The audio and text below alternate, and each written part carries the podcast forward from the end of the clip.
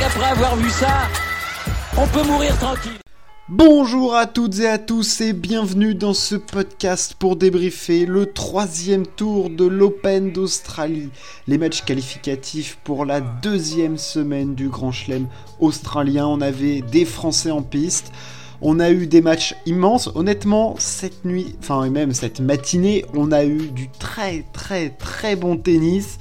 On avait bah, les, les tops mondiaux, on avait du Nadal, du Zverev de sortie, on avait du Manarino, du Monfils, bref, des matchs dans tous les sens et on débriefe ça tout de suite. Comme il y a moins de matchs, on va pouvoir s'attarder un tout petit peu plus sur l'analyse, même si il y a quand même pas mal de choses à raconter, donc pas le temps de trop non plus développer vraiment tout ce qui s'est passé en profondeur dans ces matchs, mais suffisamment pour pouvoir s'y intéresser.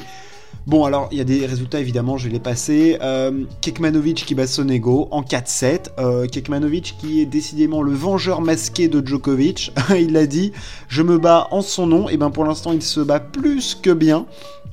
3 victoires, victoire en 4-7 face à la tête de série numéro 25 Lorenzo Sonego. Honnêtement, je m'y attendais pas trop celle-là.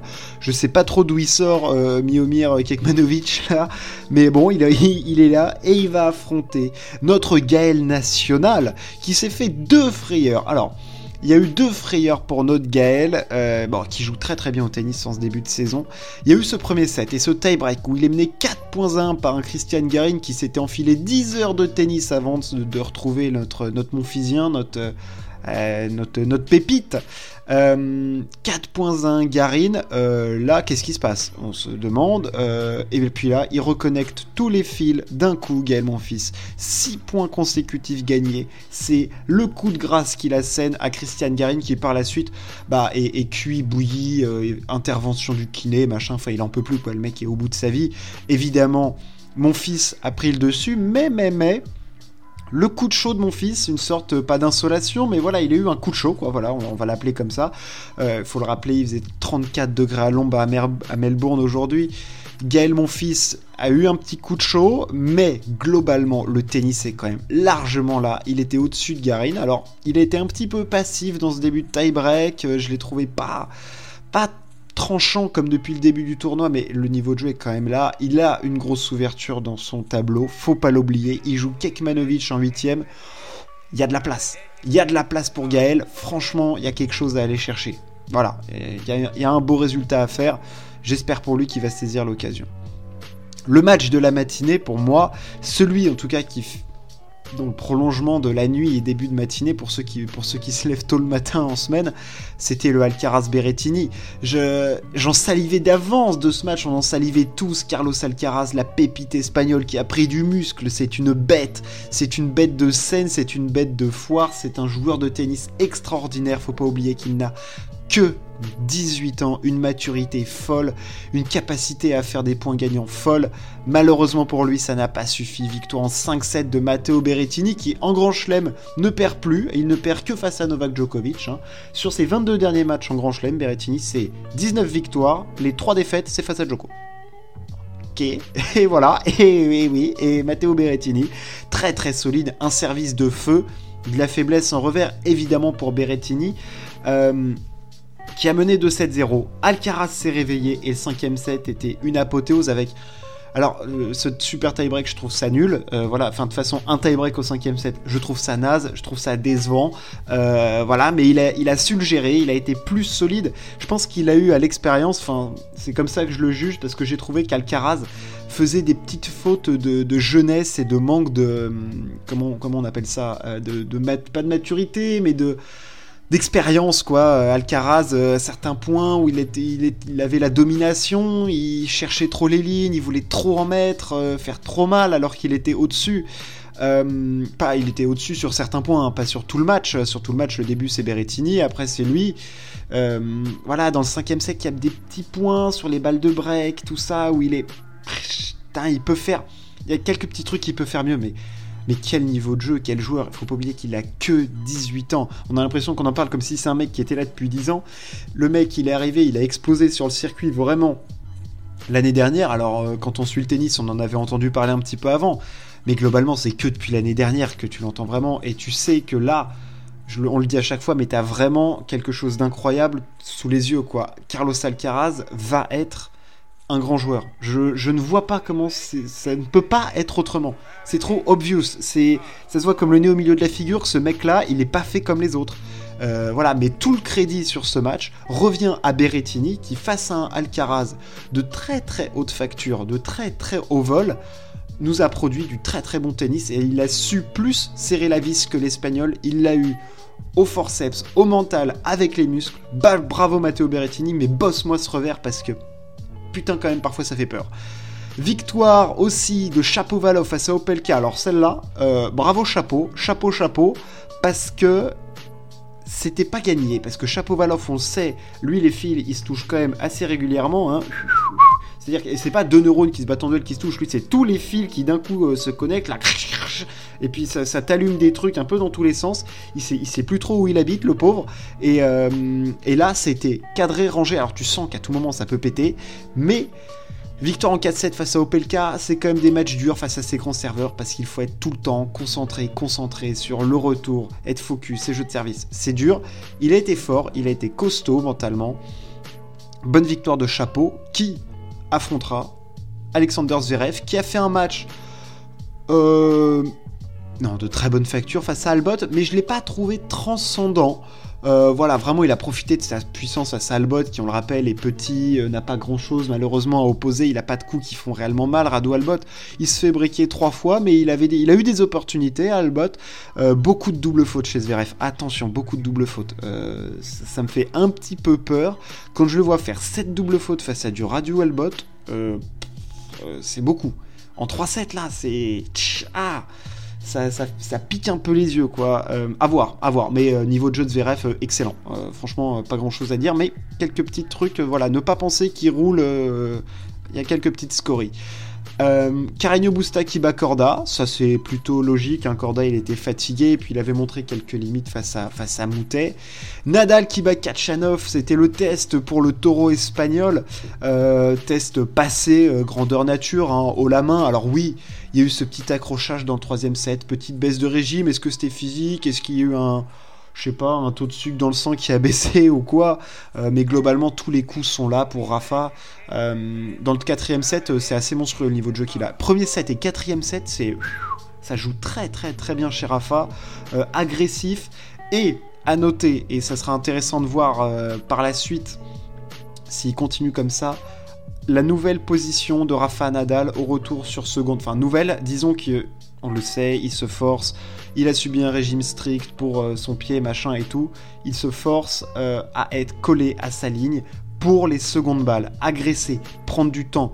Nadal est avec Djokovic le meilleur retourneur du circuit et peut-être de tous les temps. C'est exceptionnel le coup d'œil qu'ils ont les deux, ils peuvent te faire des trucs de dingue et là on l'a vu sur les secondes de Kachanov qui a servi en moyenne à 170 points et puis Kachanov, il t'envoie des bûches quand même. Enfin, le, mec, il te, fait des tronçons, des sections de tronçons assez solides. Il a été euh, très très fort au retour, Nadal. Très très très costaud au retour. Euh, voilà, Kachanov, il gagne que 66% de ses points derrière sa première, alors qu'il passe 70% de première. Non, non, c'est du, ça a été du bon Rafa. Il va être dangereux, il va être difficile à déboulonner. Les hommes, je termine avec évidemment, avec Adrian Manarino. Mais oui, Adrian. Adrian qui bat Aslan Karatsev dans un match de 4-7 de 4h38. c'est des matchs de 4-7 de fou. Euh, c'était comme le Polo Mathieu face à, face à Rafa Roland Garros en 2006. Euh, quel match de dingue Karatsev qui a envoyé des, mais des bûchasses, des trucs, mais l'accélération de poignet qu'il a, Aslan Karatsev, face, face à l'épuisette de, Manarino, hein, il est cordé, il est tendu à 11 kg de tension. Manarino, il a été incroyable, il sent extrêmement bien la balle, agressif en retour. Il a s'est procuré énormément de balles de break. Il a dominé ce match. Hein.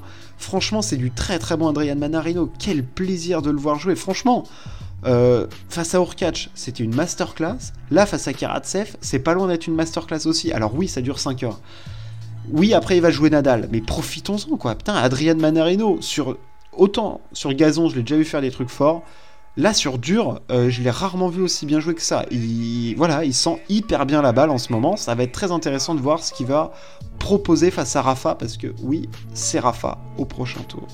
Voilà ce qu'on pouvait dire sur ce troisième tour des hommes. On passe aux femmes, parce que là aussi, il y a des choses à raconter. Alors bon, il y a des favoris qui font le boulot. Barty a dégoupillé euh, Georgie, voilà, elle était plus forte. Azarenka a explosé Svitolina 6-2-6-0, 6-0-6-2. La violence. Azarenka, faut pas l'oublier qu'elle a gagné deux fois l'Open d'Australie. Alors c'était il y a 10 ans, oui, mais c'est un endroit qu'elle connaît bien. Sakari fait le boulot face à Kudermetova en 2-7, il n'y a pas de souci. Et après, on a eu des combats. Alors, on a eu des combats, on a eu du solide. On a eu euh, Barbara Kreshikova qui tape Yelena Ostapenko. Euh, voilà, elle est solide, Kreshikova. Hein. Elle a vraiment explosé avec ce titre à Roland. Et depuis, euh, elle tient son rang clairement. Elle répond présent dans les grands événements, dans les grands tournois. Euh, très bon tennis. Et puis là, elle s'est fait violence hein, parce qu'elle est menée 1-7, 1 break face à Ostapenko. Ostapenko, on rappelle, c'est quand même un jeu où en général, t'envoies de toutes les couleurs, c'est-à-dire qu'elle frappe dans la balle, une chance sur deux que ça finisse dans le cours ou dans ta tronche. Hein. ça, tu sais pas où ça va terminer. Kreshikova, elle est restée calme, concentrée, elle focus sur ce qu'elle sait faire, ses points forts, les points faibles ça rentre, c'est nickel. Badoza, énorme match face à Kostiuk. Décidément, Badoza en ce moment, il faut regarder ses matchs de tennis parce qu'à chaque fois, c'est du grand, grand spectacle. Elle est extrêmement forte, l'Espagnole. Alors, je la, vois, je la vois aller loin dans le tournoi, mais il n'y a qu'une question, c'est son physique. On le sait, elle était strappée à la cuisse en arrivant. Est-ce qu'elle va réussir à tenir le rythme? Rien n'est moins sûr. Pegula qui bat euh, Nouria Diaz, ça, c'est du logique. Et après, on arrive sur bah, le match. Le match, le retour d'Amanda Anisimova face à Naomi Osaka, la victoire de l'américaine sur la tenante du titre japonaise. Alors on le rappelle, Anisimova, je l'avais dit la dernière fois, demi-finaliste à Roland Garros en 2019, explosion aux yeux du monde, elle avait 18 ans. Euh, malheureusement par la suite, décès de son père, euh, perdu pour le tennis, enfin elle n'est pas perdue pour le tennis, mais elle a plus du tout la tête au tennis. Cette année, nouvel entraîneur, Darren Cahill, référence du circuit. Elle propose des choses sur le cours qui sont hyper intéressantes. Elle a une qualité de frappe, mais une qualité. Il fallait regarder ce match pour voir comment des nanas peuvent te mettre des frappasses, mais d'une violence. Ce que ont envoyé Osaka et Anisimova, c'était extrême. C'était mais waouh, d'une puissance. Elle dégageait une puissance les deux sur le cours, c'était mais waouh, entre les services d'Osaka qui sont mais d'une vie. Voilà, Osaka au service, elle t'envoie des trucs. Et puis dans les, coups droits et revers d'Anisimova, mais impressionnant. Et Osaka qui gagne le premier set. Et l'américaine qui concentrée sur sa ligne, qui on le voit, elle commence à prendre un petit peu le dessus. Et dans le dernier set, c'est serré. C'est pas un match de femmes habituel. Hein. Il y a un set un break dans le premier set pour Osaka, un autre pour Anisimova dans le deuxième. Sinon, il n'y a pas de break. Il y a des occasions, mais il n'y a pas de break. C'est solide au service. Ça domine son engagement. Ça domine l'adversaire. Ça prend l'initiative. C'était du très, très, très haut niveau de tennis. Vraiment. Euh, la victoire d'Anisimova, elle n'est pas du tout volée. C'est exceptionnel le tennis qu'elle a produit. C'est d'une propreté rare. Franchement, c'est du, très très haut niveau ce qu'elle a fait. Euh, Osaka. Euh, elle fait pas un mauvais match, hein, elle est tombée sur, euh, sur plus forte qu'elle aujourd'hui. Euh, elle sera 83e au classement Naomi Osaka la semaine prochaine. Voilà, c'est tout ce qu'on peut, tout ce qu'on peut dire là-dessus. Et au prochain tour, on a encore un feu d'artifice parce que Anisimova affronte Ashley Barty. Rendez-vous compte le tableau d'Anisimova qui là se dit Waouh, j'ai tapé Osaka énorme. Et là, elle se prend Ashley Barty qui met des doudounes à tout le monde depuis le début. Mais attention parce que l'américaine, elle va être dangereuse, elle est survoltée, elle a peur de rien. Attention les dégâts. Voilà ce qu'on pouvait dire sur ce troisième tour de l'Open d'Australie. Ce soir, euh, cette nuit plutôt, le retour sur le terrain de Daniel Medvedev, de Stefanos Tsitsipas face à notre Benoît Père.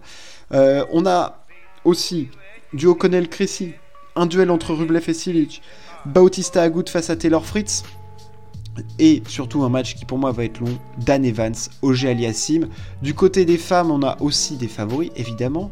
Euh, on a Alep, qu'il faut pas oublier. On a, euh, on a Pavluchenkova, on a Clara Tozon, on a Igaz Ziantek, et évidemment la dernière représentante française, Alizé Cornet. On se retrouve très prochainement. Merci de m'avoir écouté. Ciao. À plus.